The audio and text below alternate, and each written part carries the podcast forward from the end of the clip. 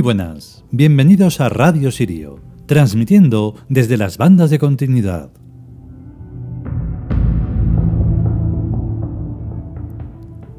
Y hoy ya sí, el último, ultimísimo capítulo de los dioses amerindios.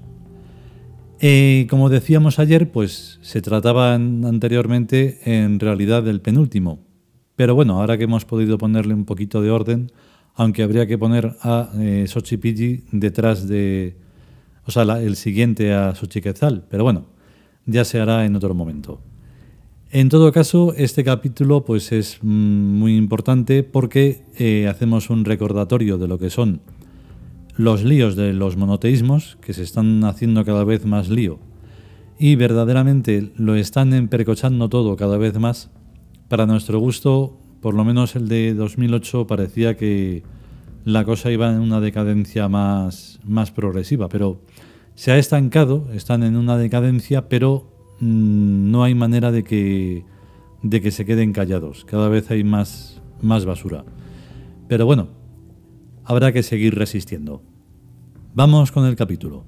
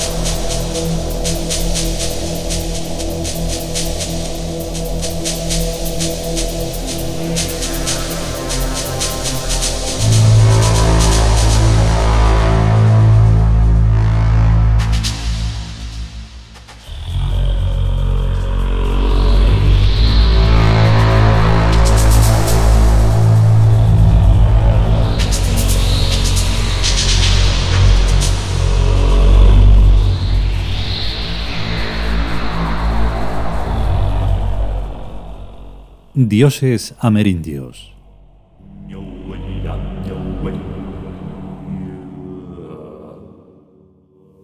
Manitú.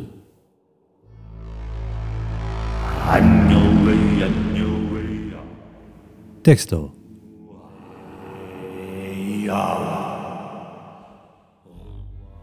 Gran Espíritu, ser supremo de los indígenas de la América septentrional nombre genérico de cualquiera de los poderes superiores comúnmente relacionados con el Sol. Combinado con el nombre de un objeto natural, designaba a las divinidades inferiores.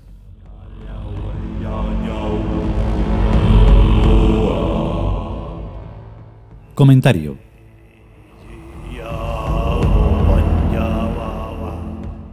Por Manitú, ya se me acabaron los dioses amerindios. Después vienen los dioses chinos, y de esos no se me ocurre nada que escribir, así que con un pasavolante los liquido.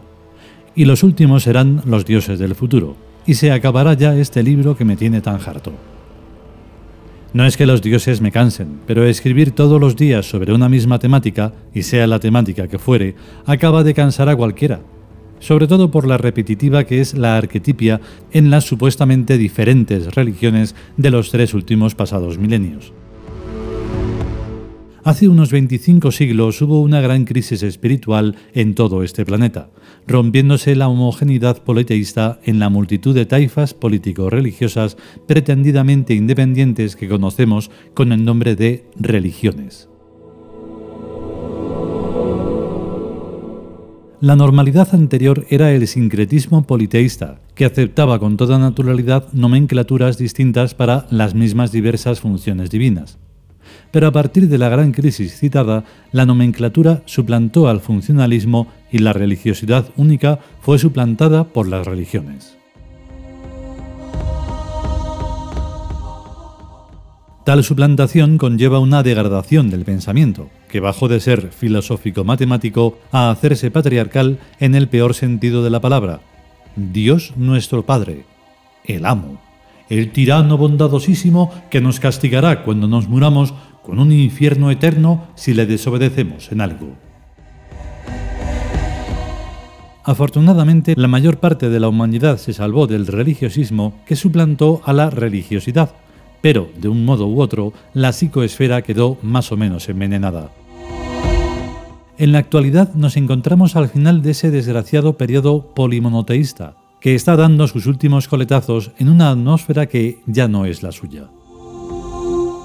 Una otra traducción del nombre Manitou es gran relación e incluso gran interrelación, que los misioneros españoles identificaron con su Espíritu Santo, con igual ignorancia que siguen teniendo respecto a este último. Pero gran interrelación es un término muy adecuado en el momento actual de la alianza de civilizaciones y mestizaje de todas las culturas que estaban geográficamente aisladas hasta que empezaron las recientes grandes migraciones.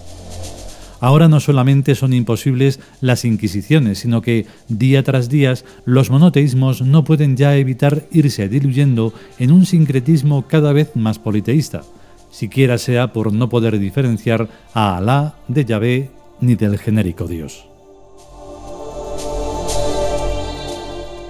Para diferenciarlos hay que ser ultra ortodoxos, lo que ya es una ridiculez en todas partes incluso en el Estado de Israel, en donde los ultraortodoxos están obligando a los panaderos a no poner levadura en el pan y a los albañiles que están reparando el muro de los lamentos a purificarse antes de empezar a trabajar.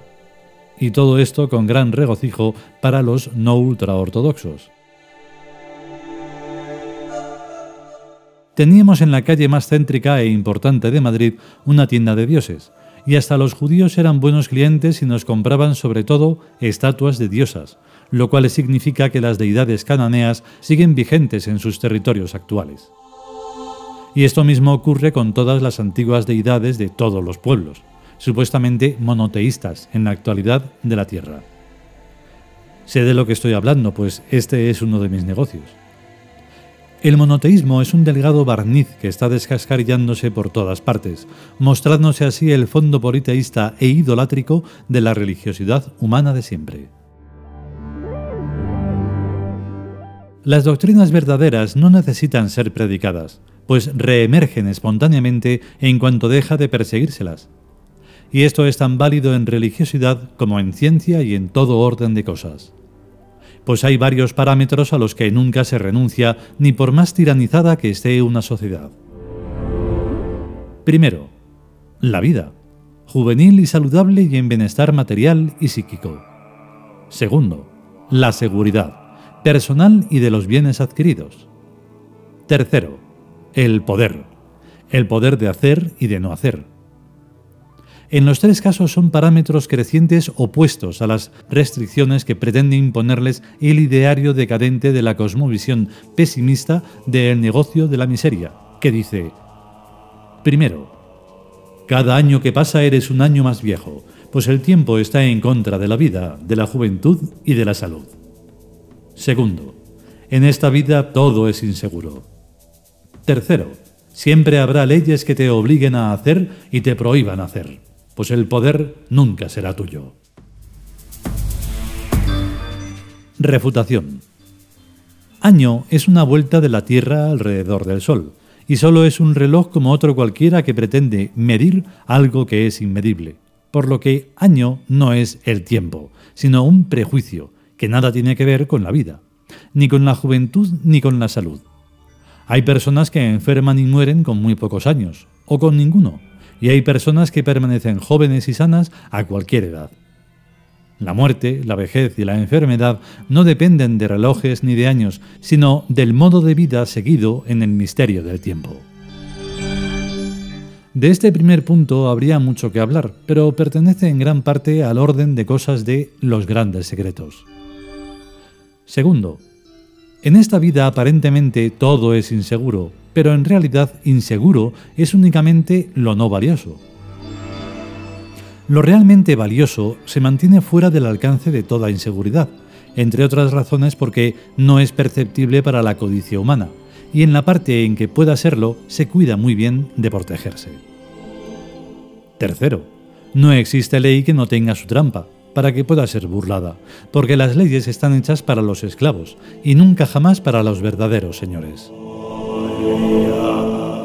Se trata, pues, de encontrar y conseguir, primero, los grandes secretos del tiempo, de la vida y de la salud y de la eterna juventud. Segundo, de hacerse valioso ante los ojos más superiores, que son los de la divinidad única y múltiple, única divinidad verdadera que existe. Tercero, pertenecer por derecho divino al orden eterno de los verdaderos señores.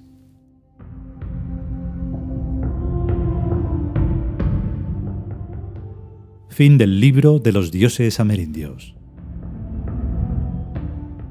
Kir Fénix.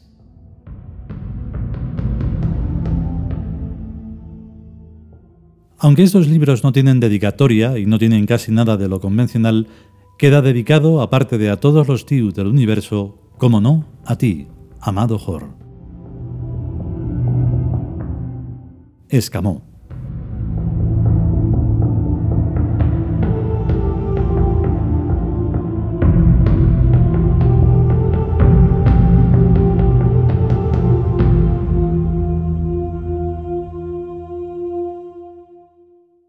Y hasta aquí el último capítulo de los dioses amerindios dedicado a Manitú.